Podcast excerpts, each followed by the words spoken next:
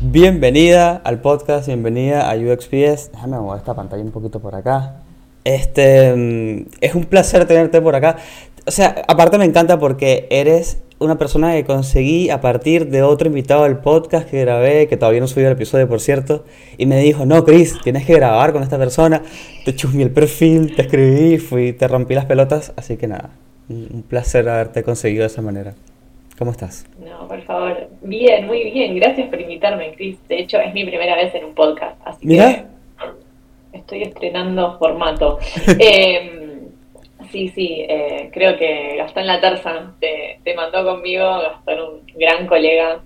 Eh, trabajamos juntos en el X y siempre, siempre me refiere a cosas divertidas y que me hacen crecer, así que esta no va a ser. Bueno, me encanta. Bueno, este, este podcast tiene la particularidad, me encanta porque no te lo dije, pero igual tampoco es un problema, no te preocupes, de que le pido a la persona que se presente y le diga a la gente quién es y qué hace, como para que se armen una idea en la cabeza y digan, Vicky Charra, nunca la escuché en mi vida, ¿quién es? Bueno, entonces básicamente dale ese intro a la gente. Dale, me presento. Bueno, mi nombre es Victoria Charra, eh, vivo en Argentina y me dedico a hacer recruiting, me dedico a hacer selección de personal. Eh, tengo mi agencia que se llama Talent Wind, eh, que arrancamos en 2021. Eh, pero antes de eso, eh, vengo trabajando en sistemas hace ya casi 15 años. Van a ser casi, creo que el año que viene es el año número 15, una cosa así. Arranqué en sistemas como QA. Nada que ver. Nada con que ver. Recursos humanos, o, sí, no lo sé. Eh, y después de un año de hacer eso me pasé al lado oscuro eh, y aquí estoy. Trabajé en una pletora de organizaciones, eh, desde software factories hasta empresas de producto. Eh, mis trabajos más relevantes fueron con, con MuleSoft, con OLX y con ASAP. eh, en, en todas ellas eh, ayudando a armar equipos eh, high performance de, de ingeniería y de producto también eh, que es un poco mi nicho. Si bien de Talent Win trabajamos todos los roles que necesitan los startups, nuestro foco y, y mi expertise está en, en la gente técnica, ¿no? que es donde, donde Está- tengo mi business acumen. Claro. Eh, y también, ¿qué más hago? Soy Sailor Recruiter en Twitter. Si no me siguen en Twitter, síganme, porque la gente me dice, no hablas en LinkedIn. No, que no me gusta tanto LinkedIn. A mí me gusta más Twitter. Eh, también eh, y colaboro en la comunidad de Tech Recruiters, eh, de Recruitment Latam, eh, organizando un poco ahí también charlas y este tipo de eventos. No tenemos podcast todavía, pero ¿por qué no? Eh, también eh, colaboro con, eh, con la gente de Nerdearla cada tanto, por ahí me vieron por ahí también haciendo de host eh, en este último evento que, que la gente de CISAR me organizó, de Más Humanos, que fue un evento enteramente de recursos humanos que estuvo muy, muy bueno y tuve la suerte de, de, de ser presentadora. Yo siempre digo que me gusta que me inviten a estas cosas porque cumplo mi, mi sueño adolescente de, yo quería De ser presentadora. Yo quería ser periodista, yo quería ser periodista de rock, yo quería ser como Ruth de MTV. Bueno, Ajá. me saco un poco las ganas de eso, me tiño los pelos de colores y vivo mi fantasía. Eh, pero encontré que también me gusta mucho eso Claro. eh, y me volví una experta de hacerle preguntas en vivo e improvisar preguntas en vivo a la gente. Bueno, pero tiene eh, sentido, tiene co- como que todo tiene un hilo. que- ¿Sabes? Tipo, Exacto, así que nada. QA, le gusta hacer preguntas a la gente. Eh, no sé. Estudié, estudié psicología, eh, aunque nunca me dediqué específicamente a la clínica ni nada por el estilo, eh, como que cambié, aparte yo antes de llegar a eso cambié de carrera un montón de veces, como que mm, creo que miro para atrás y, y entiendo mi carrera haciendo, no necesariamente desde lo académico. Claro. Eh, y, y después, ¿qué más? Bueno, eh, soy madre de mascotas, tengo que decirlo, tengo un gato, una gata, una perra, eh, y nada, y me casé con un referido también. Eh, si quieren ir a mi perfil de LinkedIn y ver la charla que di en 2020 acerca de los programas de referidos, que vamos a hablar un poquito de diversidad Sí. de cosas ahí. medio, Estoy tirando un spoiler de los temas que vamos a hablar hoy, Eh, pero, pero sí. Eh, y vivo en Argentina y ¿qué más me gusta hacer? Me gusta jugar a la pelota, me gusta hacer muebles. Me eh, encanta. Y, y nada, y soy una fanática de mirar películas y series y cuanta cosa que se pueda bingear, yo la. Yo estoy últimamente en una Este mosquito, Dios mío. Estoy últimamente viendo películas muy malas. Pero a propósito, o sea, el plan es, déjame ver si encuentro la peor película y esa es la que voy a ver. Así que bueno. Eh, la peor película de la historia se llama Troll 2. Eh, sí. de un director, un director italiano, no sé si la viste. Es excelente. Troll de, de, los, de los muñequitos trolls, de los trolls. Sí. Sí, pero la película, en la película no aparece ningún troll, pero la película se llama Troll 2. Ah, eh, si no la vieron, búsquenla. Es, es una, creo que es un tipo la peor película de la historia, muy clase de todo. Así que si te gustan las películas bizarras, la recomiendo un montón. Eh, aparte te matas de la risa. Y después hay un documental de troll póstumo de cómo se hizo la película con los actores ya todos grandes, ¿no? Como si alguien lo hubiese pedido, tipo. Lo tienen que ver. ¿Quién pidió este documental de cómo se hizo esta película que nadie, que nadie le gustó? No, no, es que, por, es que yo conocí la película por ver el documental. Ah, me encanta. Eh, Sí, okay. Eh, Muy épico. no, no.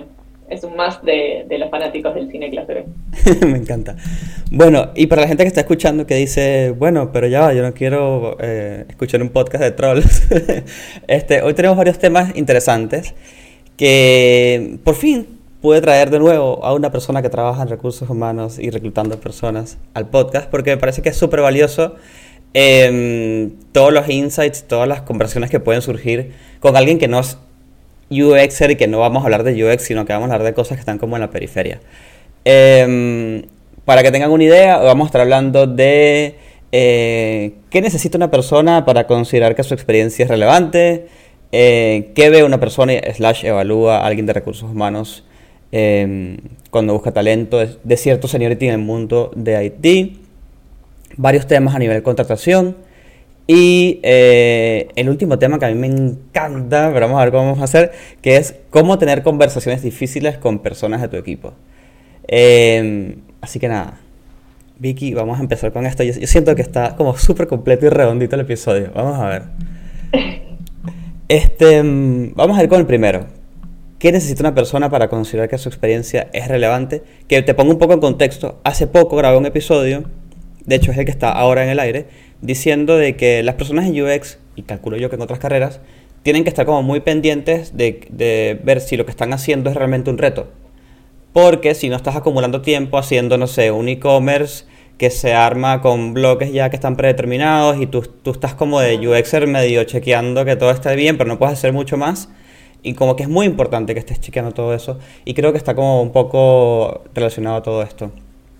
Este, bueno, eh, gracias por el contexto de la pregunta, porque yo cuando, cuando charlábamos, cuando con Chris preparábamos de qué íbamos a hablar hoy, em, decía, bueno, yo, yo encaro mi respuesta primero por otro lado, pero con este contexto que me das, después hacerme acordar y unimos con, con algo que aparte me pasó recientemente buscando roles de UX o sea, tengo fresco entrevistar personas de UX y, esto que decís eh, se escucha.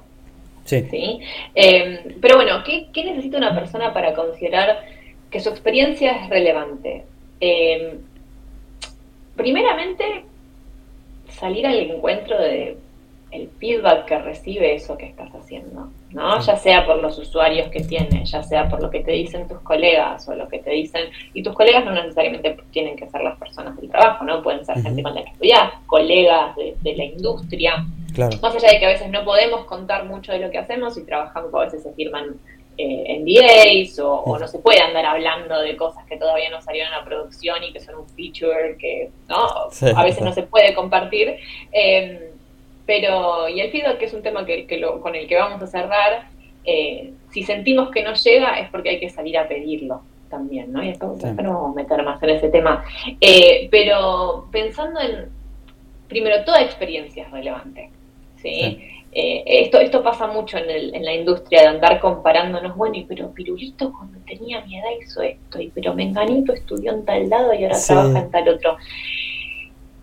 Y las experiencias son, son únicas, son irrepetibles, entonces eh, salir un poco del chip ese de, el, ah, pero como yo hice un e-commerce que tenía solamente 200 usuarios, no es relevante. Y no, porque muy probablemente sí, si lo miras desde esa perspectiva, te va a parecer poco, pero vos trabajaste en ese proyecto, pusiste tus ideas, interactuaste con otros, saliste a hablar con internal stakeholders, uh, perdón con el spanglish, pero supongo no que... Pasa nada, no pasa nada, Saben de lo que les hablamos. Fuiste a hablar con Internet Tejo, tuviste esas experiencias de interacción. Ah, no es que no hiciste nada porque el producto no llegó a tener 7 mil millones de usuarios. Exacto. Y salió producción, o sea, si está ahí vendiendo, si algo salió producción, no importa después si es el mejor o el peor e-commerce, o los e-commerce, estamos dando un palo. Eh, pero digo, el peor producto del mundo o el mejor producto del mundo, porque al fin, al, fin y al cabo eso no depende solamente de una sola persona. Que las cosas sean exitosas o que fracasen, ¿no? Eh, y, generalmente cuando las cosas no salen tan bien tampoco dependen de las personas. Hay mucho de contexto, de negocio, de, de cosas que que exceden a ese individual contributor que está diciendo, y bueno, estaría bueno que la página sea accesible cuando la gente entra desde un celular, ¿no? Eh, claro. No, no.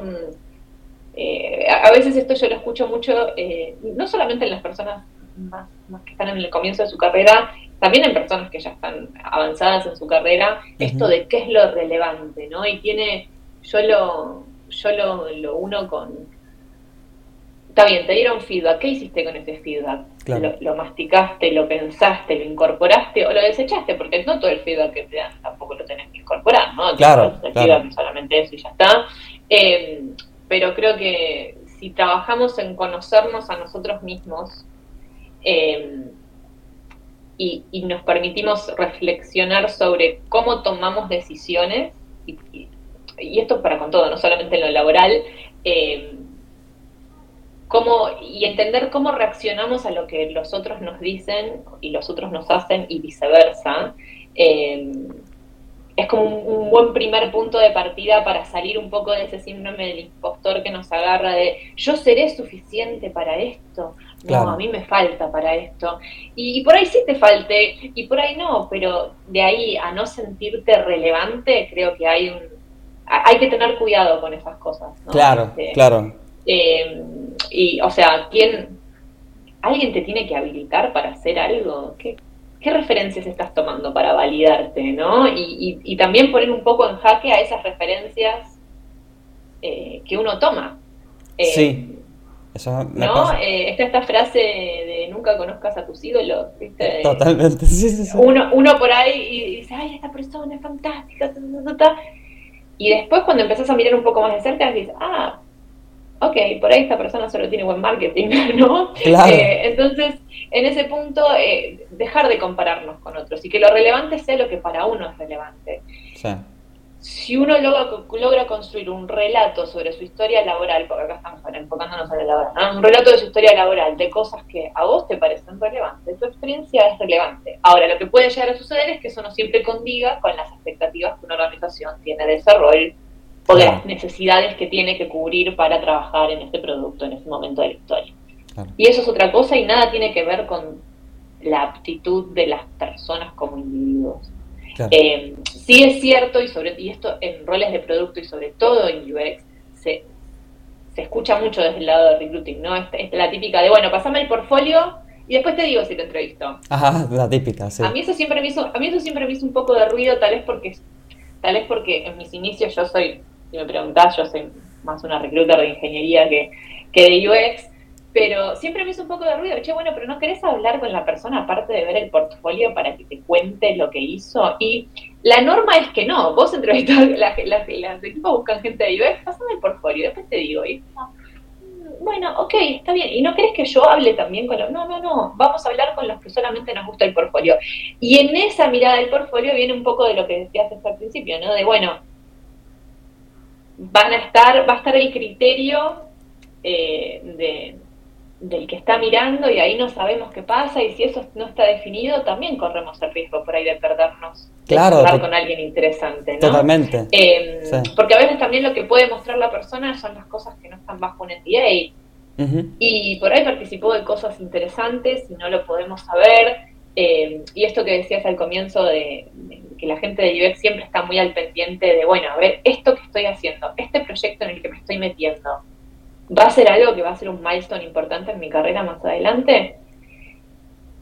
Mi reflexión sobre eso es que si uno construye desde el profesionalismo y desde hacer bien las cosas, tener una buena metodología, después si el producto es medio choto, bueno, ¿qué le vas a hacer? Vos no sos el que diseña el producto, vos no sos el que le puso plata a ese proyecto. O sea, vos estás haciendo un trabajo y, no porque eso no sea el próximo meta va a estar mal. Claro, claro. O va a estar errado. Te va a servir porque de todas las experiencias te vas a llevar aprendizaje, por más que no haya sido mega mil o y eso, y eso es dificilísimo de entender. Primero, me encanta que la gente esté escuchando esto de alguien que trabaja como reclutando personas, ¿entiendes? Tipo, chicos, la gente ve mucho más allá de lo que uno cree. La gente cree que uno tira un portafolio así y, y eso es todo, ¿no? Y fíjate, fíjense todas las las aristas que está tomando Vicky en consideración. Es muy interesante. Em, pero sí, o sea, es súper importante aprender a contar la historia de nosotros, de ese proyecto y por qué es relevante. Y yo creo que uno se fija mucho en aprender a contar la parte técnica y se olvida un poco de la historia y te quedas todo en lo durito, ¿no? Hice esto con cinco usuarios. Sí, igual yo creo que ahí la gente de la gente de producto y la gente de UX general tienen el upper hand, ¿no? Como que van con ventaja para el storytelling. O, al menos la expectativa también está un poco más alta. Vos te dedicas a contar historias a través del diseño de un producto. Yo la sube un poquito la vara de expectativa a nivel de habilidades de comunicación y de, y de storytelling, porque después de todo te, te dedicas a contar historias con lo visual. Con productos. O, de ayudar, o, de ayudar a contar cómo se hace algo con lo visual. Entonces hay un poquito también la expectativa de eso de mm, esta persona tiene que tomar, o sea, queremos queremos que tome control de la narrativa en la entrevista, porque, y esto, y esto, esto que voy a decir vale para todos los perfiles, creo yo, y para todos los rubros. Uno la pifia en las entrevistas, y esto también lo digo yo como entrevistada, ¿eh? o sea, casa, herrero, cuchillo de palo, no se crean escuchando que yo soy una gran entrevistada, soy buena entrevistando, después hay que, hay que preguntarle a la gente que me entrevistó si soy buena entrevistando yo como candidata, em, pero, eh, pero los mismos biases que, que, se, que se cuelan entre los entrevistadores, eso también le pasa al candidato o a las candidatas también, también pasa, el recency bias, solamente quedarnos con lo último que hiciste. También le pasa al candidato y a veces la gente se olvida de contar cosas fantásticas que hizo, cosas que podían tener cierta relevancia, eh, porque en el, en el calor del momento te olvidas y dices, bueno, no, pero solo voy a contar esto porque esto es lo guachi wow. Entonces, lo otro, y pero por ahí es lo otro que no era tan florido o estelar, ahí, aprendiste a trabajar en equipo, ahí aprendiste a resolver conflictos, a ir a decirle a, no sé, al, al product manager, che, ¿por qué no repensamos esto porque es inusable? O ir a hablar con ingeniería y, tender puentes con ingeniería para entenderte mejor. Eh, pueden ser mil cosas, ¿no? Nunca hay que desestimar las experiencias que uno tuvo laborales, incluso aquellas que nada tienen que ver con el rol que uno ocupa hoy. Eh, yo si no hubiese pasado cinco años de mi vida en call center, muy difícilmente hubiese aprendido a manejar objeciones en vivo de la gente, por ejemplo. Y son trabajos que yo los sigo dejando en mi CV, si van a mi LinkedIn, o sea, siguen estando. Soy una proud call center person. Eh, thank you for calling. My name is Victoria. How may I help you today? Me dio de comer durante muchos años de mi vida y me dio muchas herramientas para comunicarme, que por ahí no sé si las hubiese aprendido en mi casa o en, la facultad necesariamente. Eh, así que eso siempre tenerlo bien y también sobre esto de, de, de que decías al principio, ¿no? De, la experiencia relevante. Tendemos a compararnos contra el job description. El job description, en el 80% de las veces, me juego a decir que es un wishlist. Eso lo he escuchado mucho. y también he escuchado cosas como... Eh, ay, porque ahora, ahora uno está inundado de, de, videos de TikTok, Dios mío. La vida está llena de videos de TikTok. Que te dice... ¿Sabes que no tengo TikTok, Chris? ¿No tienes TikTok? Bueno. No. Después hablamos. Debería, tal vez, no sé. Menos mal, por ahí me estoy haciendo un favor. Pero dicen, por ejemplo, mira, si cumples el 60% de eso que está ahí escrito, dale, postúlate. Suficiente. Enough. Eh, bueno, eh, eso, ¿sabes?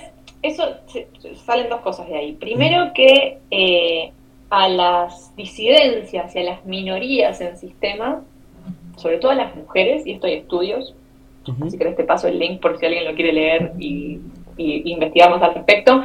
No, las mujeres solo aplican a los trabajos si se ven reflejadas al 90-100% de lo que dice el job description.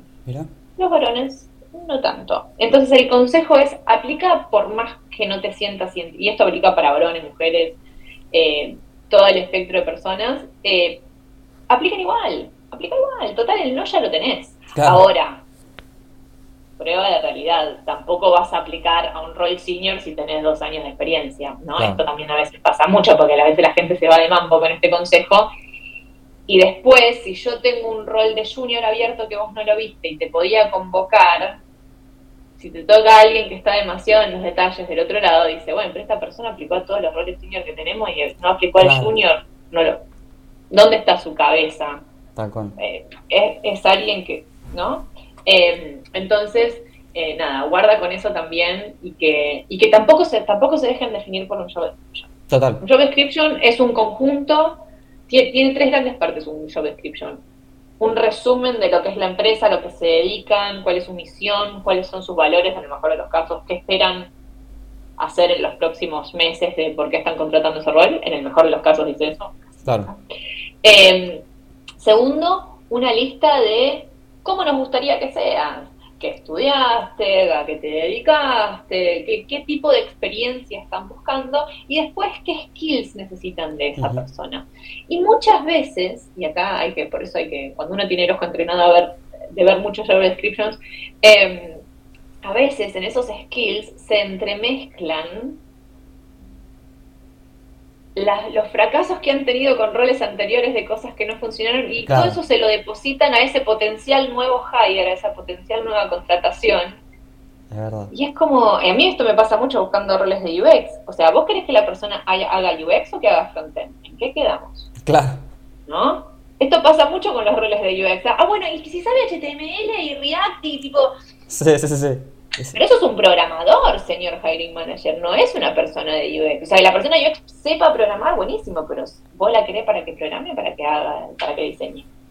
Eh, a veces en los startups, como justamente hay poco va, hay poco presupuesto, los roles también a veces se mezclan un montón. Hay gente que le gusta hacer las dos cosas y está bueno. Eh, también, pero en el, en el, pero en, la actividad, para el proceso de selección eso está bárbaro. Después en la práctica la persona llega y se encuentra con que tenía que hacer una cosa, tenía, no tenía que hacer otra, los programadores frontend que tienen, no se quieren hacer cargo de eso, y es como cuando vean descriptions, atentos a estos detalles, porque también les permiten preparar preguntas para la entrevista y entender cómo se toman las decisiones, cómo se trabaja. Tal cual, tal cual. Eh, entonces, ¿quién decide lo que tiene que hacer UX? ¿Ingeniería, producto, UX? ¿Cómo es, cómo es la mano?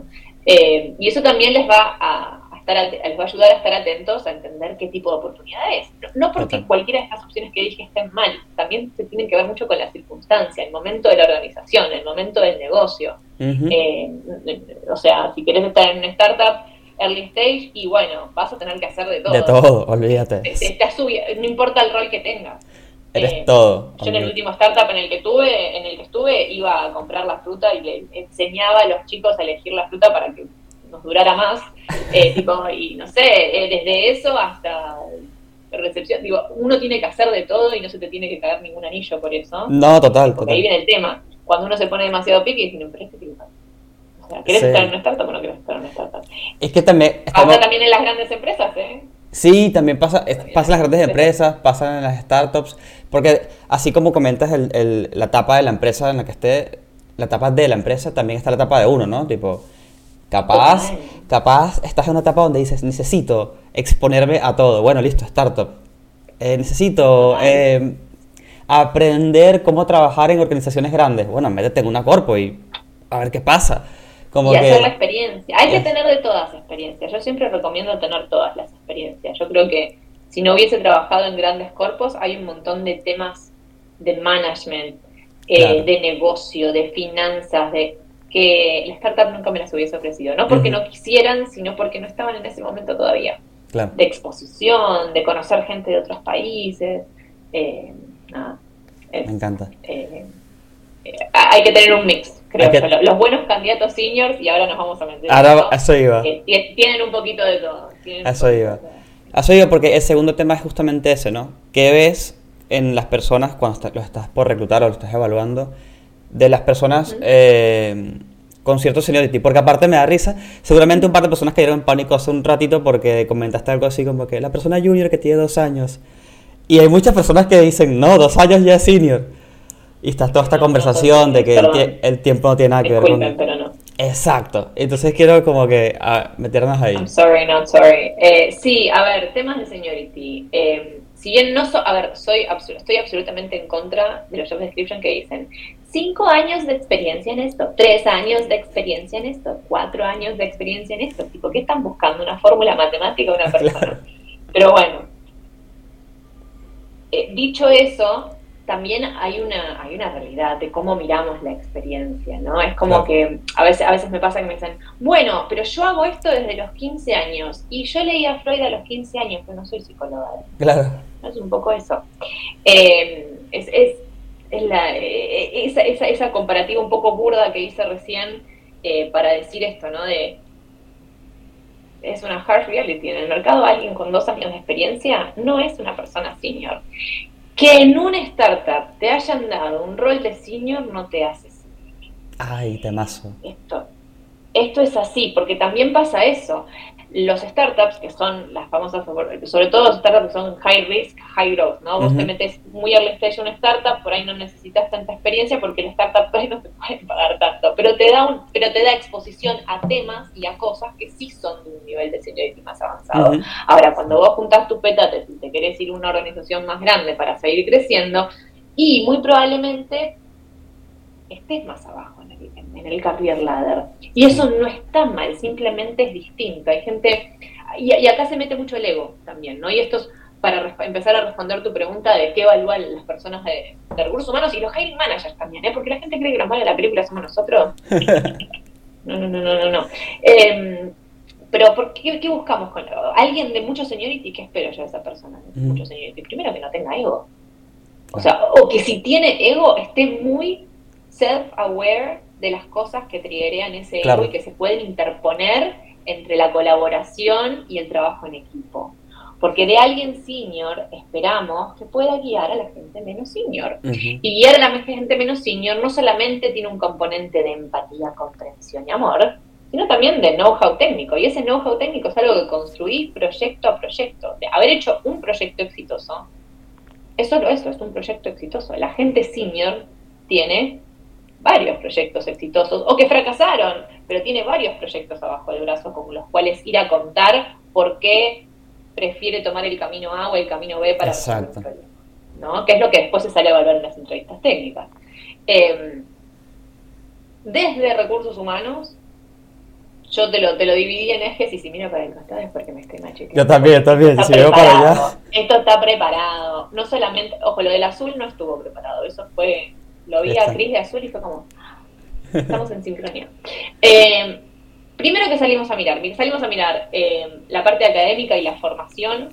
Y cuando digo académico no necesariamente tiene que ser estudios universitarios, sabemos que esta es una industria de sistemas, no es una industria en la que necesariamente necesiten un título para realizar la actividad, pero cuando digo el mundo académico sí me refiero a, bueno, ¿dónde fuiste y te formaste? ¿Dónde fuiste y aprendiste esto? Y si lo hiciste de manera autodidacta, mm. ¿qué libros leíste? ¿Qué cosas, ¿Qué cosas te interesan? ¿no? Porque esto pasa mucho con la gente autodidacta, que decís, bueno, genial, es autodidacta, pero no tiene tanta experiencia, bueno, de alguien senior que es autodidacta y voy a ir a mirar la experiencia laboral.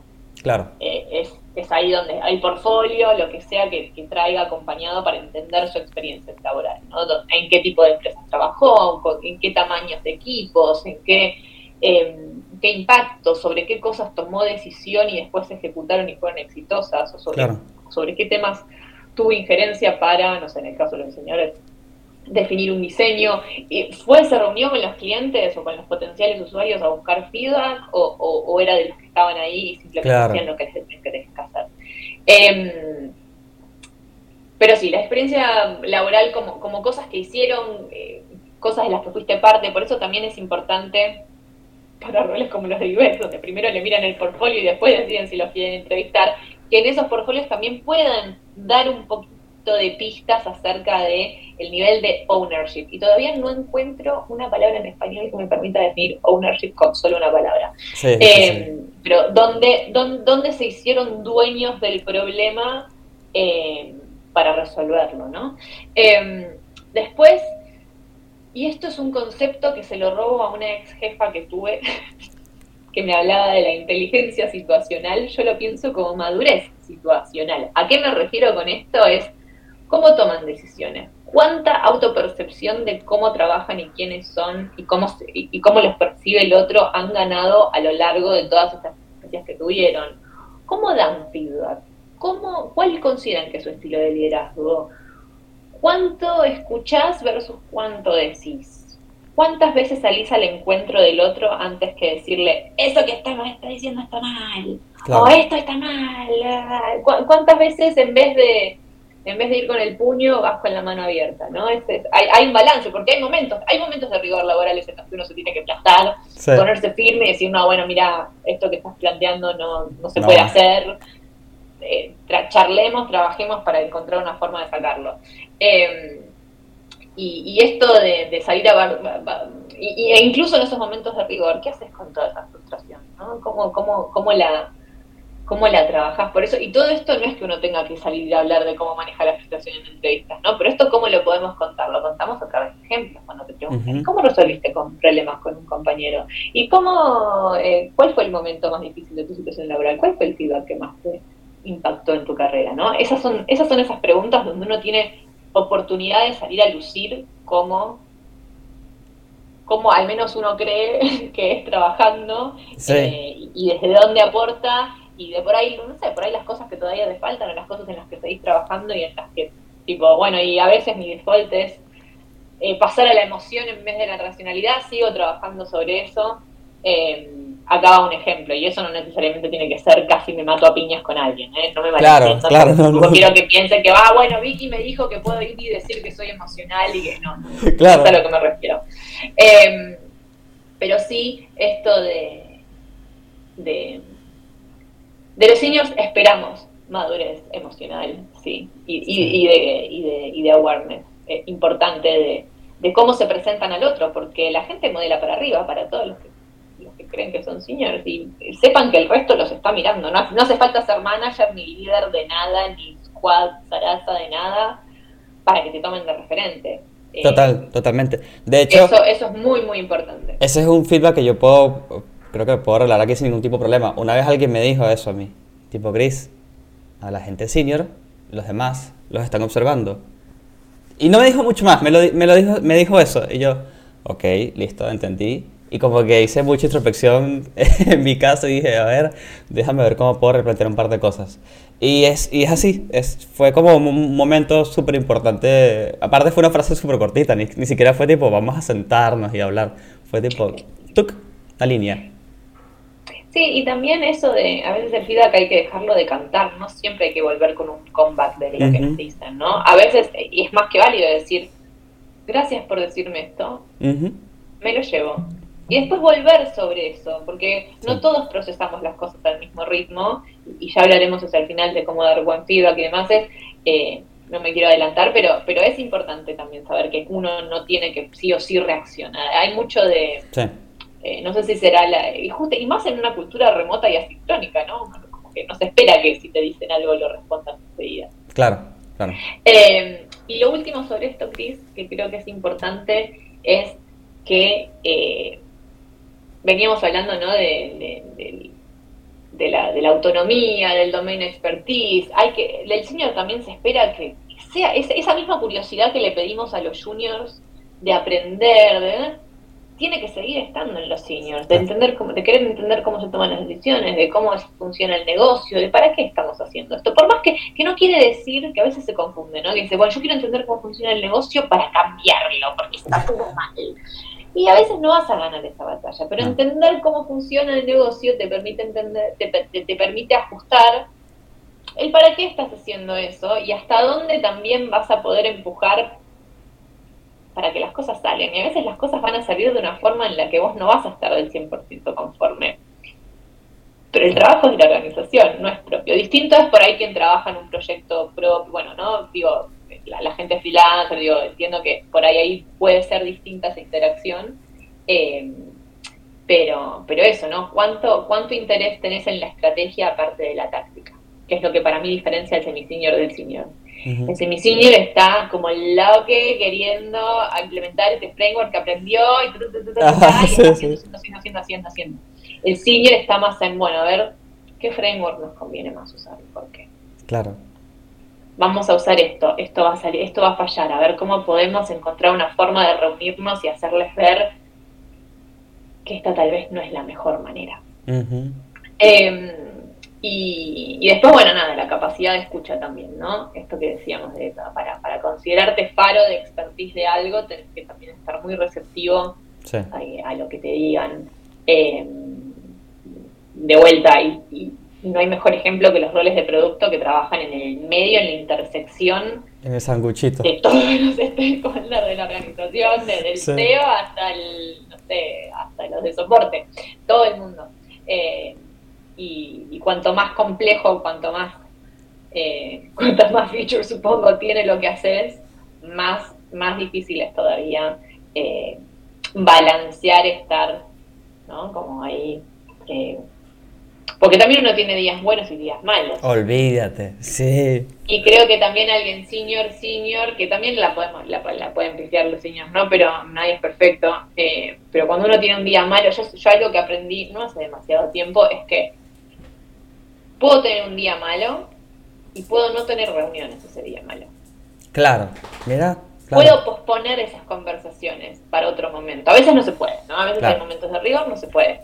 Pero la gran mayoría de las veces sí se puede. Y no está mal decir, che, esto que nos íbamos a juntar hoy, me surgió algo, te pido mil perdones, podemos, hay posibilidades de moverlos para mañana, porque si estás con la mente ofuscada porque, porque la vida no es solamente laburo, nos pasa de todo en la vida, eh, y eso también es bueno tenerlo bien, o sea, no es que no podés tener esa reunión ese día, sino que podés tenerla en otro momento. No, eh, y, no tienes que contar específicamente qué te pasó, pero a mí me ha pasado de que tengo que decir, mira, hoy no es un buen día para mí, perdón, pasaron cosas. Total. Y así el otro lado como que no tiene un misterio, ¿no? Sino que entiende como que, ah, bueno, y listo, te da como un chance. Y, también pensando en las expectativas de recursos humanos cuando entrevistamos gente senior, creo que, hay que no hay que olvidarse de mencionar que yo de alguien senior espero que me pueda hablar de lo que está buscando, de lo que quiere. No estoy hablando solamente de la plata, ¿eh? ¿Qué hace que estemos charlando ahora? Es muy probablemente la primera pregunta de entrevista que hago. Yo digo, ah, bueno, Cris, gracias por tu tiempo de contarme. ¿Qué hace que estemos charlando ahora? Y no sé, yo no estoy buscando, estoy escuchando. Mm. Ok, contame más. ¿Qué, qué, O sea, eh, si, si están dando esa respuesta por default, está bien a medias. Tiene que venir con algo más. Ok sí, no estoy escuchando, pero me interesa esta, este, esta parte de la industria donde está este proyecto. Pero me interesa seguir trabajando con tal tecnología, ¿no? Eh, de alguien senior yo sí tengo la expectativa de que venga a la primera entrevista con alguna idea al menos preformada de qué hace que estemos charlando. Me encanta. Eh, porque si no puede respondérmelo a mí y va con eso al hiring manager, va, a fallar. Me encanta porque es una pregunta difícil de responder en algunos casos, pero es, es, muy fácil de entenderla, tipo, claro, necesito poder responder esto, si no es al pedo, tipo, ¿por qué estamos acá? Y dame plata. Total, no, pero a ver, ojo, es re válido que digas, mira, esta oferta me, me decís que potencialmente me ofrece el doble de lo que estoy ganando, eso es re válido. El tema es poder articularlo. Tal cual. El tema es poder articularlo. Eh, y que también en eso poder colar los motivadores de tu carrera, independientemente de esta oportunidad de las que vengan. ¿A dónde querés llegar? Ah, no, es que me quiero meter en, empresas de, esta, de este estilo que trabajan con esta metodología o que están expuestas a este tipo de mercado que tiene usuarios más exigentes, no sé, lo que se nos ocurra. Pero, pero si yo tengo esa expectativa de que la persona senior pueda hablarme de sus deseos de carrera. Claro. Eso. Totalmente. Y, eh... Tal vez no están relacionados con lo que estamos por entrevistar, pero, pero no importa. no, pero, pero está buenísimo. está pudiendo elevar esa respuesta. Tal cual, tal cual. Este. Sí, a mí me ha pasado, por ejemplo, a mí me queda mucho más claro cuando rechazo ofertas. Y me da risa que a veces me dicen, no, Chris, pero no la rechaces. Digo, no, rechazo la oferta porque todo me parece buenísimo, pero la verdad que el producto no, no me pareció interesante. Y y la respuesta a veces, o sea, si es en cámara, la respuesta es como una reacción muy, no, pero ¿por qué? Y, y sí, amigo, no puedo trabajar, o sea, yo, si yo voy a hacer el producto, no puedo trabajar en un producto que no me parezca interesante. O sea, es netamente, es imposible. Así que bueno. Bueno, es un lugar de privilegio muy grande en el que estás entonces. No, claro, eh, no, total. Para la gente que está escuchando, obvio. Pero... A veces, nos, a veces hay que tomar los proyectos que, que no nos parecen tan interesantes porque hay que hacer experiencia, en algún lado hay que hacerla. Literal. Y la gente que me escucha, y por las dudas, la gente que llegó al podcast nuevo, este yo la pasé mal. Yo pasé por eh, Software Factory, bueno, me mueve país, o sea, un millón de cosas. Y por suerte ahora estoy en la posición de puedo decir, me puedo dar ese lujo de decir, ¿y de qué trata el producto? Bueno, no, no me gusta, chao, gracias. Súper reconozco que es una, posición de, privilegio. Pero eso viene con el tiempo también, ganarse viene con el tiempo. y ganarlo bien, viene con esos privilegios de poder elegir dónde trabajamos y lo que hacemos y con... Eh, Tal cual, tal cual, tal cual. Este, después tenemos un temita que em, a mí me parece muy interesante, ya lo dije al inicio, que es cómo tener conversaciones difíciles con personas de tu equipo. Que aparte, para mí aquí hay dos lados, ¿no? Un lado desde un líder que habla con un integrante de su equipo, un y de hecho hay varios lados, ahora que lo pienso, un integrante entre integrantes y un integrante con su líder, ¿no? Eh, son como varios niveles de conversación. Pero nada, es como un tema que, que yo creo que a todos nos cuesta, no importa si eres senior, eh, junior, es universal. manager, CEO, es difícil, es difícil sentarte a hablar con alguien que aparte ni siquiera es tu conocido, es una persona con la que laburas, por más que tengas seis años laburando con esa persona, y en algún punto quizás surge una conversación difícil que tienes que tener que no necesariamente es despedir a alguien o a la gente que está escuchando, sino... No, no, no, no. Sí, a ver, el default es pensar en eso. El, default es pensar en eso. No, hay veces que hay que tener conversaciones difíciles porque la, la, persona, que puede ser uno mismo, está, está trabando un proceso todo el tiempo, em, no se está ajustando a ciertos, a ciertos estándares, eh, o a veces sí que son temas de la parte técnica, sino de la parte humana, ¿no? Entonces... Em, es muy difícil y nadie nos enseña, honestamente. Creo que eso es algo que se aprende a punta de golpes en la vida de cómo tener estas conversaciones. Eh, y sobre todo a los managers, nadie les enseña. Exacto. Em, bien, bueno, esta pregunta es, es, digo, podemos estar hablando de ocho, siglos y también puedo recomendarte personas después de mí que te van a poder hablar mucho mejor de este tema. Eh, feedback. Ah, eh, primeramente decir que el feedback para que sea efectivo, para que el feedback decante en la otra persona. Porque, a ver, y podemos pensar también en distintas situaciones, ¿no? Puede ser, no sé, algo que dijiste me cayó mal. Claro. Eh, esa es una situación. O esto que hiciste estaba mal hecho, esa es otra situación. Estoy simplificando un montón. Obvio. Pero bueno, para los, para los fines prácticos. Y otra situación puede ser, esto que le dijiste a alguien estuvo mal. Uh. Tomemos esas tres situaciones. Está bueno. Como, como grandes categorías. Entonces, la primera, algo que dijiste o algo que hiciste no me cayó bien, me pareció que está mal, eh, la forma, este, la, forma en la que me diste, la que me dijiste esto eh, no, estuvo buena.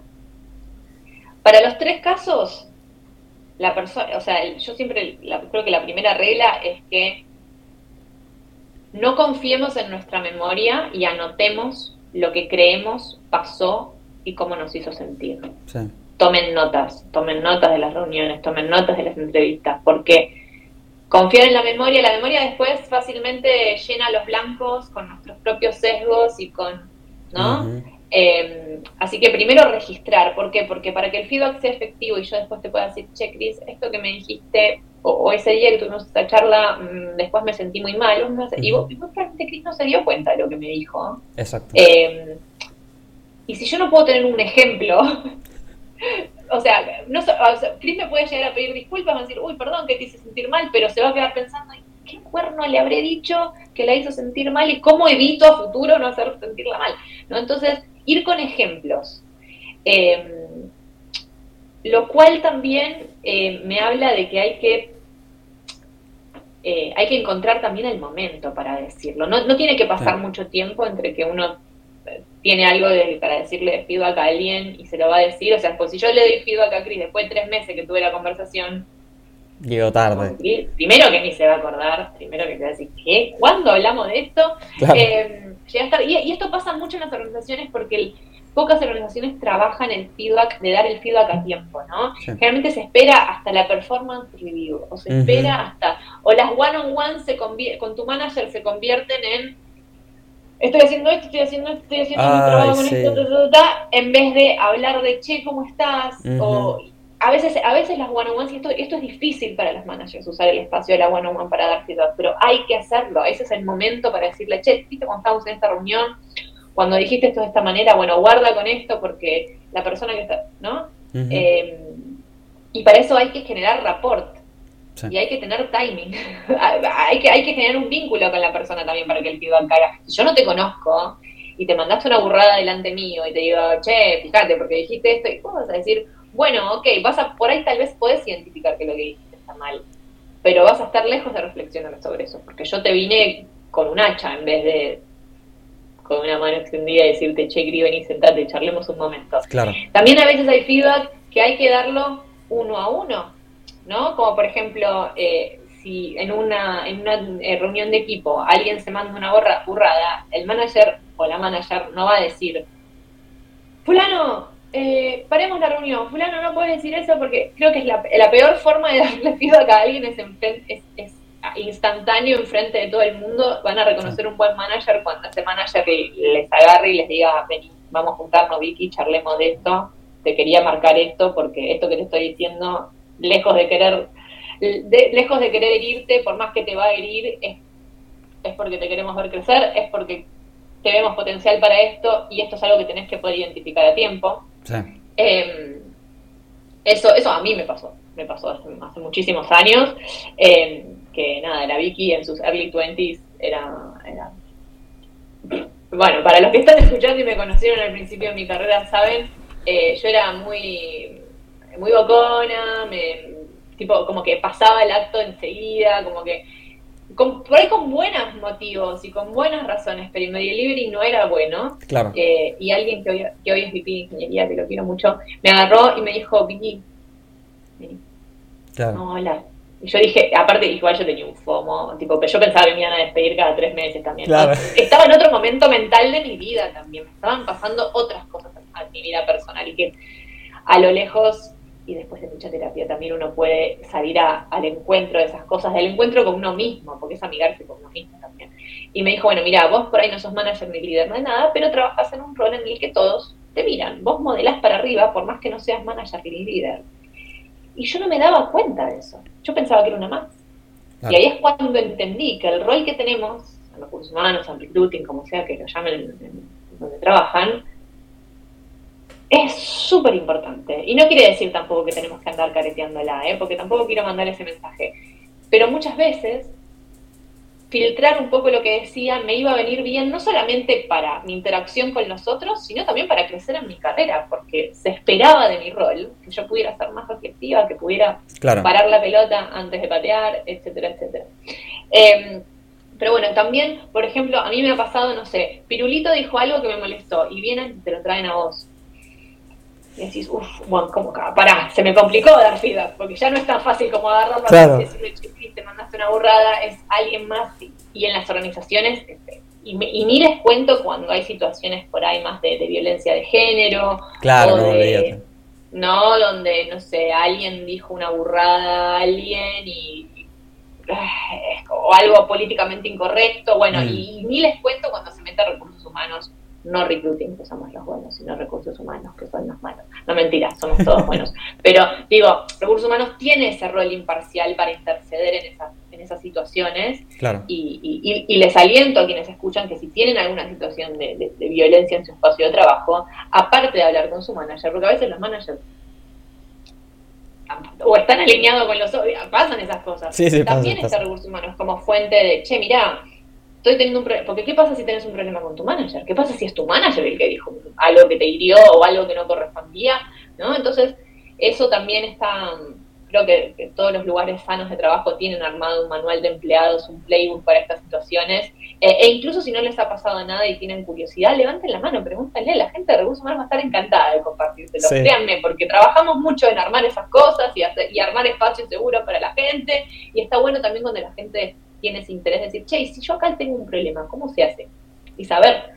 Hay em, las empresas muy muy grandes hasta tienen líneas de teléfono anónimas donde puedes dejar tu denuncia ah, no tu... sí eh, eso pasa en empresas tipo gigantes ah, claro. okay, okay. estamos hablando más de no sé 10.000 empleados tipo. Ok inmensas. No no voy a name any names porque tipo tampoco lo sé con certeza pero digo existen esos métodos esos métodos también donde a veces la situación es tan grave que bueno nada que la persona tampoco se anima es como cuando uno denuncia algo, no sé, de la vida pública, no sé, Es, el mismo mecanismo, ¿no? Em, pero bueno, volvíamos al tema de dar feedback.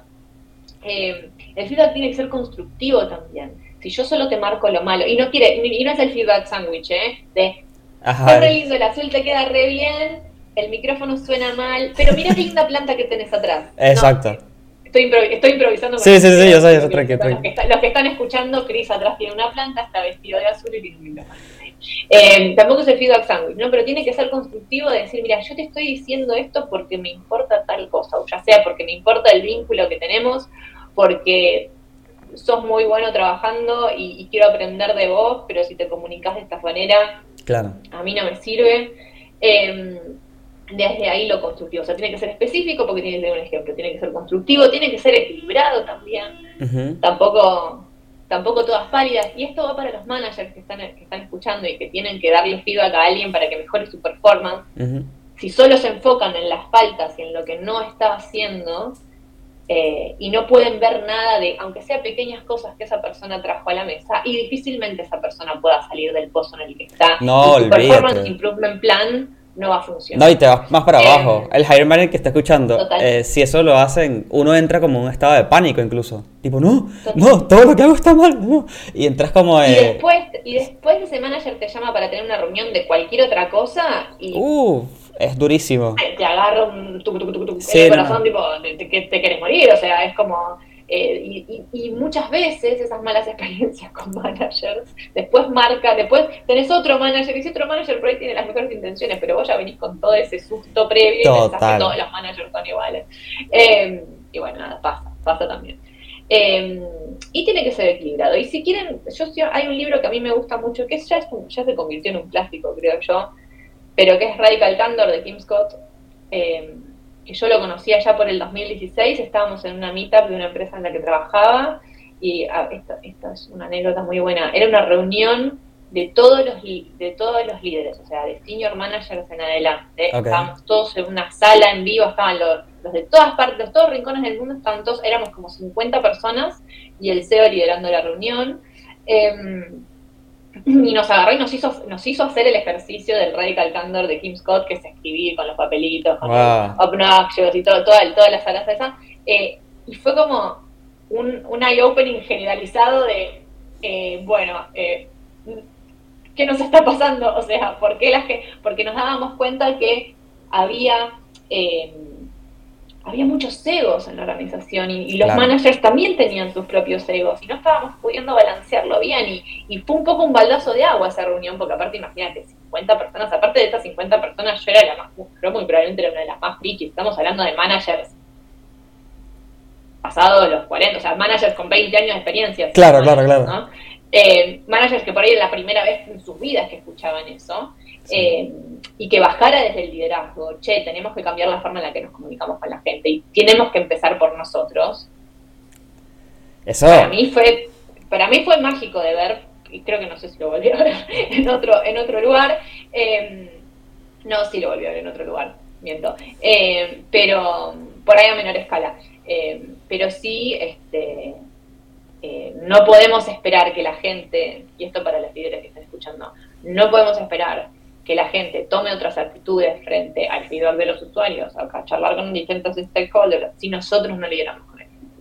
Si no arrancas vos por tu casa, porque esto de dar feedback, que nosotros lo estamos aplicando a lo laboral, también pasa en nuestra vida, en nuestra vida ah, personal. ¿cómo, le daría, ¿Cómo le darías feedback a un amigo que se mandó una macana?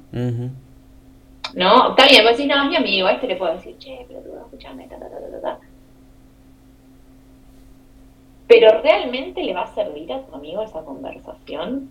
Claro. Eh, digo, ¿no? Es como, justamente porque no nos enseñan a dar feedback tampoco de pequeños, eh, es algo que tenemos que aprender y, muchas veces para aprender hay que equivocarse. O sea, si, no te estás equivocando, tampoco estás aprendiendo, tampoco es que hay que equivocarse todo el tiempo. Claro. Tampoco, es, tampoco la poda, porque si no es como, bueno, ¿qué estaría pasando?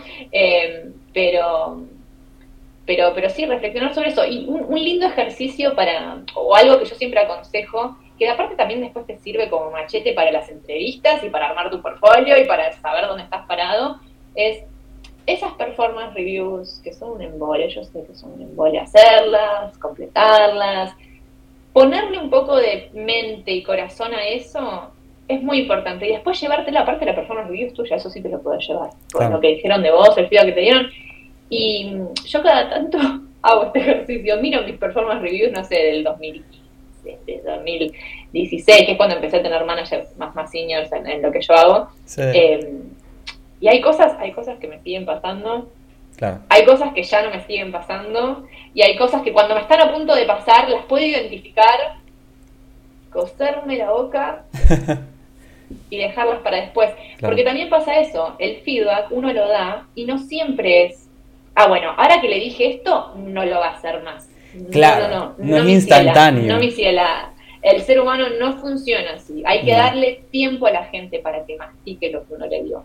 Sí. Lo que uno le dijo. No es automático. Eh, por ahí hay cosas que sí, si hay personas que, no sé, están más avanzadas en cómo se autoperciben y cómo el mundo las autopercibe, por ahí sí puedan incorporarlas más rápido, pero cuestiones más de fondo que tienen que ver vincularte con otros, que tienen que ver con eh, no sé, cuando te dicen, mira, todo esto que hiciste no fue bueno, la calidad fue baja. Y primero la persona tiene que superar al golpe al ego, que eso significa más que el trabajo haya sido una porquería. No importa, fue su trabajo y es valioso igual. Eh, entonces, nada, también entender que estamos todos en distintos momentos del camino. Eh, y esto que digo vale para todo, y vale también para temas de diversidad y para temas de... A mí me pasó un montón de veces de querer explicarle a managers el por qué era importante, no sé, que la, que la diversidad no sea solo de género, sino que también de otras y yo las veía que me escuchaban y me, por ahí, tipo, no, no, no porque no respetaran lo que yo estaba diciendo, pero les entraba por acá y les salía por acá, pero porque todavía no estaban en ese momento mental de que, de que eso resonara en sus vidas privadas también, ¿no? Sí. Eh, y, eso es importante no olvidárselo porque si no se van a frustrar muy rápido. Sí, no, no. Aparte, eh, aparte que cuando uno da feedback, eh, no todo el tiempo, pero mucho tiene que ver con el comportamiento de la persona. Eh, o sea, o la costumbre de cómo la persona reacciona a ciertos temas. Y para que la persona cambie la forma en que reacciona a ciertos temas y cómo se comporta, es dificilísimo. Te estás metiendo en el core de esa persona. no sé, quizás esa persona es impulsiva. Entonces, imagínate cambiar cambiar el comportamiento de una persona impulsiva no es fácil, es digno, es, digno de muchas sesiones de terapia de un psicólogo. Eh, y, con, y, otro tema. que tal vez no las cambien, ¿eh? y hay cosas que tal vez no se modifiquen. Exactamente. Y, sean parte de la estructura de personalidad, y bueno. Y tienes que ver ya, calculo yo, aquí estoy asumiendo, porque no soy, no llevo un equipo, pero tienes que entonces comenzar a ver eh, si esa persona puede aportar desde otro lado. A ver, si esa persona, esa persona cómo es, ah, ¿será que me aporta mejor por este lado? Eh, y también entender, entender cómo la gente, cuál es el default de la gente para ciertas cuestiones sirve un montón. Eh, eh, pero bueno, nada, también hay que reconocer que no todas las organizaciones tienen tiempo de, pararse y detenerse en eso. Yo creo que el tiempo siempre existe, es un tema de cómo se prioriza ese tiempo también. El, el tiempo siempre está, si queremos el tiempo existe, pero, pero bueno, depende, depende también la cantidad de recursos. Si en tu empresa hay una sola persona de recursos humanos que está haciendo malabares para pagar los sueldos y para reclutar gente, y bueno, nada, pedirle peras al olmo, tener un poco de paciencia, y que no depende solamente de la persona de recursos humanos. La gente que está en el liderazgo también puede agarrar y decir, che, a ver, y si hagamos un manualcito de cómo damos y recibimos feedback en esta organización y lo metemos en el onboarding, Miren qué idea millonaria que les tiré a todos los Hablen de cómo dan y reciben feedback en el Esto tiene que estar en el onboarding. Sí son las rules of engagement. ¿Qué pasa si pasa esto? ¿Qué pasa si pasa aquello? Eh, ¿qué, vas ¿Qué puedes esperar de la one on one con tu manager? ¿Qué le tenés que salir a pedir vos a tu manager? Y cómo también eso empieza a hacer a la gente responsable de sus propias carreras. si vos estás sentado en una organización esperando que te promuevan, ah, yo, yo lo que tengo que hacer, entonces eso va a ser suficiente. No, mi ciela, no va a ser suficiente. Vos tenés que ir y pedir las cosas. Pero no ir y pedir tipo, ah, voy a voltear la mesa, dame un aumento. Eh, no, porque no te, van a decir, no, señora, siga, siga por allá. Eh, pero pero sí construir el relato de por qué eventualmente cuando llegue el momento de hablar de compensación, por poner un ejemplo más típico, eh, mira, ah, genial, ok, vos crees que estoy, estoy en una performance average y no above, average, mira, yo me anoté todo esto que hice y todo. Por eso hay que documentar la propia, hay, hay, hay, que, hay que documentar más las experiencias laborales que tenemos, porque después en el, en el candor de las en, el, en la locura de la rueda, que gira y que gira y que gira, nos olvidamos. Sí. Y a mí me pasa mucho entrevistando gente que de repente yo, yo soy como los nenes que ven una pared descascarada y empiezan a... Clac, clac, clac, ah, no se ve mi mano porque está invertida y empiezan a tirar, a, apretar y de repente se cae toda la pared. Eh, a mí me gusta entrevistar de esa, de esa forma, pero no como algo malo, sino como algo bueno, porque muchas veces la gente descubre cosas que hizo. Se había olvidado, se olvidado que, pero porque estar a mil, porque trabajar en sistemas es muy demandante. y o fue hace dos experiencias atrás. Exacto, y exacto, y fue hace mucho tiempo y no se acuerdan. Eh, por eso, por eso preparar las entrevistas es tan importante, por favor preparen las entrevistas. Eh, pero sí, eh, feedback es un tema enorme. es un tema enorme. Pero eso es lo que, eso es lo que se me ocurre. Y después, feedback, ah, podemos hablar de feedback a candidatos, por favor. De feedback candidatos. Hablamos de feedback candidatos para cerrar el episodio porque es un tema que Vicky y yo antes de charlar me lo trajo a la mesa y dije, es clave. Nos las pasamos quejándonos de esto. Todo el tiempo estamos pensando, me postulé y nadie me dijo nada. Eh, y es importante que hablemos de esto. Entonces, feedback candidatos. Bueno, primero antes que nos metamos en ese tema, voy a hablar, porque yo cada tanto hablo en Twitter de estas cosas. ¿Y cuál es el primer reply que me aparece? Y pero cuando te postulas y no te responden, no, eso no es feedback, chicos. Eso no es feedback a candidato. Eh, no estoy avalando con esto la mala práctica de que la gente postule y ni siquiera le digan no, gracias por aplicar, no vamos a avanzar con tu perfil. Eso no, eso no es feedback, eso es simplemente comunicación y buenas prácticas. hay empresas que las tienen, hay empresas que no las tienen. Van a identificar las mejores empresas cuando esas prácticas sí estén. Dicho esto, feedback a candidatos es cuando uno participó de un proceso, no importa hasta qué etapa llegaste, participaste de un proceso, no quedaste, no quedaste, y no, y no puedes haber quedado por una pletora de motivos. Puedes, No puedes haber quedado porque el mercado está lleno de talento y competís contra un montón de gente. Y a veces simplemente es eso. Hubo alguien que hizo un mejor trabajo en las entrevistas que vos y prefirieron a esa persona y punto. Y por ahí no hay nada malo que vos hiciste. Eh, puede ser porque cerraron el rol, esto pasa mucho últimamente también, de que se cancelan los roles.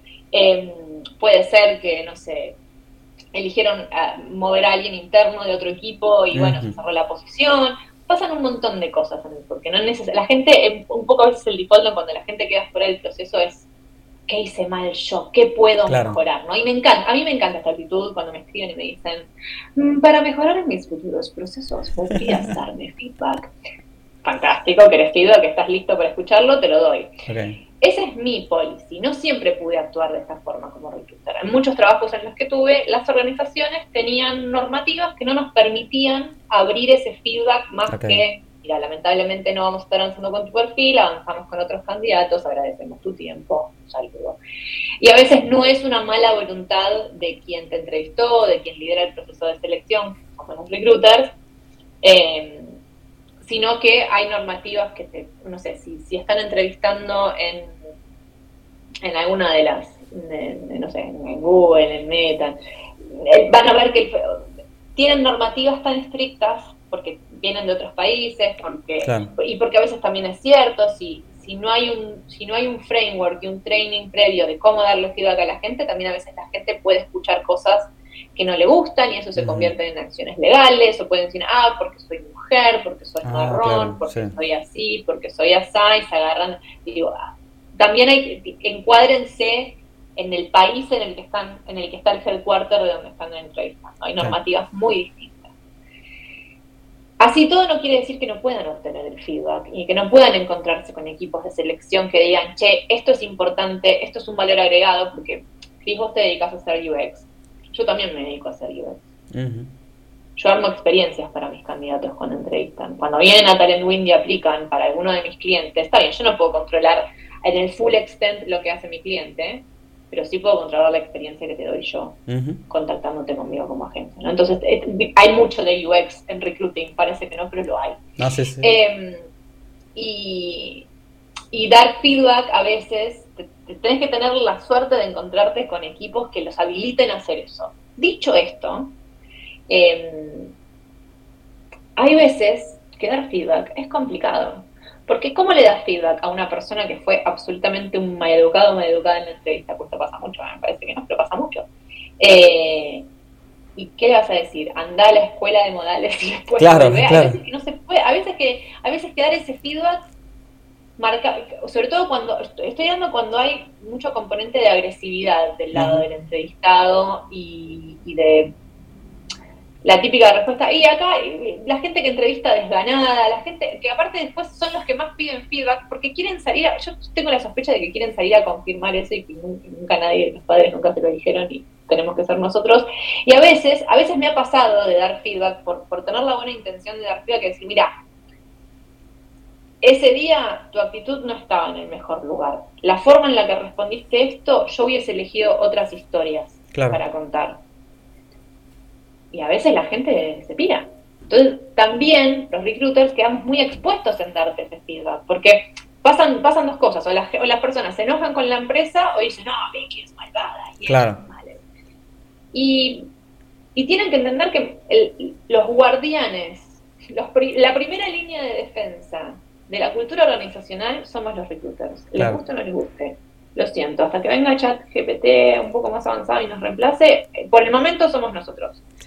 Em, y si nosotros percibimos actitudes malas, de, desgano, de maltrato, de cómo hablan de sus compañeros, de cómo hablan de sus jefes, de si las cosas salen mal porque otro tiene la culpa y la empresa es burocrática y, no, y no pueden revisar nada de lo propio, eh, digo, esas cosas también, en esas cosas también estamos atentos. Y muchas veces dar feedback sobre eso es un arma de doble filo. Y la gran mayoría de los casos, las, cuando la gente queda por fuera es porque por ahí no mostró esa iniciativa, no mostró esa predisposición o esa o ese cultural fit, por así decirlo, que el cliente busca, ¿no? Em, yo digo el cliente porque trabajo para clientes, los recruiters que trabajan in-house más están con, eh, atentos a estos detalles y lo digo de haber trabajado casi toda mi carrera in-house, porque los que trabajan in-house están contratando futuros compañeros y compañeras de trabajo. Vos quisieras trabajar con alguien que no escucha, con alguien que no, ¿no? Eh, sí estoy muy a favor de... Este, este es el, caso de que alguien rebota en la entrevista con recruiting, ¿no? Eh, que, por ahí a veces es, la parte del funnel es donde, es donde más se caen. Otra parte del funnel, el funnel es, digamos, el, el, circuito de entrevistas, ¿no? Es en la entrevista técnica. Y acá nos metemos en camisa de once varas, porque el entrevistador técnico no te va a dar feedback, el entrevistador no te va a llamar y te dice, ah, sí, yo soy Juan Carlos el que te entrevistó, el feedback es este. No, no, el entrevistador técnico, en el mejor de los casos, va a escribir el feedback. En el mejor de los casos, número dos, vamos a poder acceder a ese feedback y poder traducir algo de eso y decir, mira, las respuestas que diste no fueron correctas o esto no te dio bien el resultado. Eso es en el mejor de los casos. En la gran mayoría de los casos, los reclutadores no sabemos qué cuerpos pasan.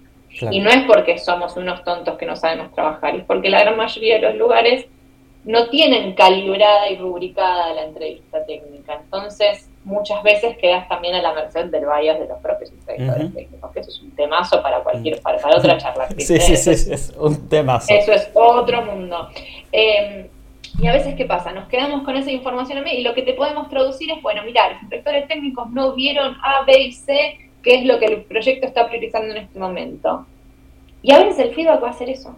Y no va a ser, bueno, vas a tener que mejorar estos cuatro ejes de tu vida. Y tipo, no, esto no es una lectura de la carta astral, no, es, no estamos viendo los tránsitos de tu carta, estamos hablando de ese momento virtual que fue, porque las entrevistas son eso, son un momento virtual, no son ficticios porque son reales, pero es cómo eras vos, cómo te levantaste vos ese día y, para nada debería ser representativo de cómo sos vos en el futuro. Por eso también a veces yo estoy en la diatriba de dar feedback por escrito, por ejemplo, porque para muchas personas eso puede impactar y marcarlos para el resto de su vida. Sí. Yo, Y, ahí, y ahí hay algo en lo que ya no tenemos control, que es como la otra persona maneja la frustración. No tenemos control sobre eso. Eh, yo conozco historias de candidatos que se han violentado, pero violentado violencia, violencia verbal, violencia espírita, o sea, y, es un, y los recruiters estamos en un lugar de desprotección absoluta contra eso. Está bien, hay gente que dirá, bueno, pero yo tengo una stick skin, a mí no me importa. Los que estamos en el negocio de reclutar personas y armar equipos, me atrevo a decir que la gran mayoría somos personas, somos, somos humanos también. Claro. Y, y, quién, y, quién resguarda eso? ¿no? Lo cual no quita que si yo te invertí 10 horas en tu proceso de selección, no me puedas decir una palabra de feedback de che, bueno, mira, priorizamos otros candidatos que tenían más experiencia en tal cosa. También hay que también está en cómo pensás la del feedback. El feedback de vuelta no va a ser te voy a leer el futuro, sino es muchas veces es ayudar a que entiendan el contexto de cómo venía la búsqueda. Mira, había otros candidatos que venían más avanzados. Sí, vos hiciste el challenge, le metiste todo este tiempo, pero esta persona ya había llegado al final y bueno, y a veces pasa eso, simplemente alguien hizo el proceso más rápido que vos. ¿Sí? Por eso si les gusta mucho una oportunidad, no demoren en coordinar las entrevistas. Yo siempre digo que los procesos se mueven al ritmo que los candidatos los dejan. Claro. Más allá de que en el mercado actualmente, y esto hay que hacer una nota al pie, los procesos están tardando más, porque las empresas no están contratando a lo loco como antes, entonces no están tan apuradas en cubrir un rol. Muy probablemente quieran conocer a la mayor cantidad de gente posible y a veces también se juega con el timing, decir, bueno, vamos a hacer avanzar todos hasta la etapa técnica. Después que todos hayan pasado a la etapa técnica, pasamos a la etapa no sé, entrevistar con el liderazgo, como sea que se llame. Eh, entonces, eso, ¿no? De, y para los recruiters, las, las recruiters que estén escuchando, tengan a bien esto que, o al menos el, eh, esto de, aunque sea cerrar, decir, che, mira, no va, por, a veces no puedes dar pero escríbanles, díganles, claro, no vamos a estar avanzando con vos, gracias por tu tiempo, cualquier cosa que necesites, ayúdame, eh, mira, tu fallido cualquier cosa que necesites, sí, ayúdame, sacame de acá, no, mentira, eh, cualquier cosa que necesites, escribime o quedamos en contacto para futuras oportunidades, no cuesta nada y esas cosas se pueden automatizar, no hay excusa para no hacerlas. Totalmente. Pero también tengan a bien que, bueno, a veces a veces escucho a developers hablar y piensan que hacer recruiting es soplar y hacer botellas. Soplar y hacer botellas es muy difícil. es súper eh, difícil. No es algo fácil. Es súper difícil. Eh, entonces, eh, sepan que, estamos con no tres pelotas en el aire, con siete pelotas en el aire claro. trabajo. Eh, y créanme que están todos, los, o sea, o al menos los buenos profesionales de recruiting van a estar interesados siempre en que se lleven feedback. Y a veces ese feedback no va a ser automático, van a tener que esperar unas semanas para, que, para escucharlo eh, porque tardamos en conseguirlo, porque primero hay que tocarle la puerta a todas las personas que entrevistaron con ustedes, che, le quiero decir algo a este candidato, a ver, contame, contame, contame, contame, a ver qué te puedo devolver. Claro, y que te pueda compartir también. Eh, y también los habilita a ustedes a dar feedback del proceso. A veces una buena carta de presentación para pedir feedback es decir, che Vicky, gracias por el tiempo, qué lástima que no quedé, te quería contar mis impresiones del proceso, esto es lo que me llevo, esto es lo que me gustó, esto es lo que no me gustó. Súper valioso. Y eso es y eso es un buen pie para, para que los reclutadores después vayan y digan, che, para, esta persona está siendo reconstructiva, nos dio un montón de info, devolvamos algo también, ¿no?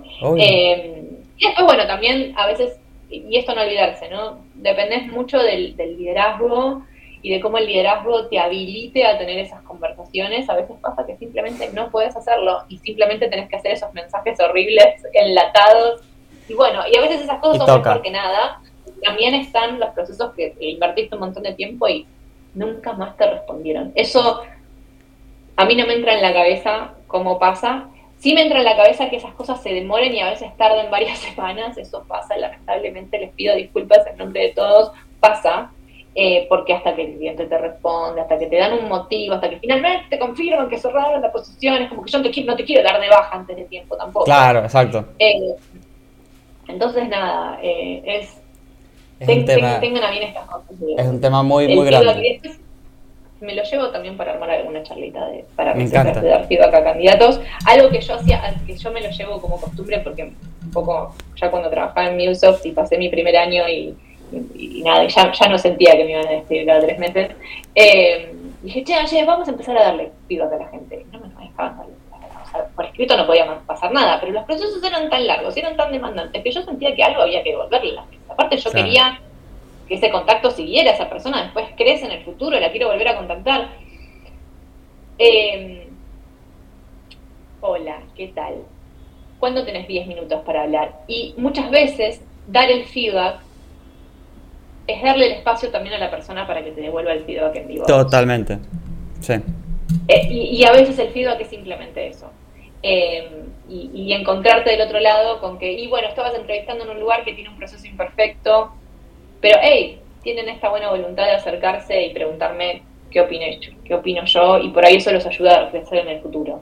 Totalmente. Y ese es el, por más que sea triste que a veces no dejen fuera de un proceso de selección o que, uh, que lástima que no quede, eh, es, esa, interacción es, fundamental porque también ahí ahí tienen, es, como la jugada final, es como la carta final para decir, mirá qué pedazo de profesional que soy. Totalmente, totalmente.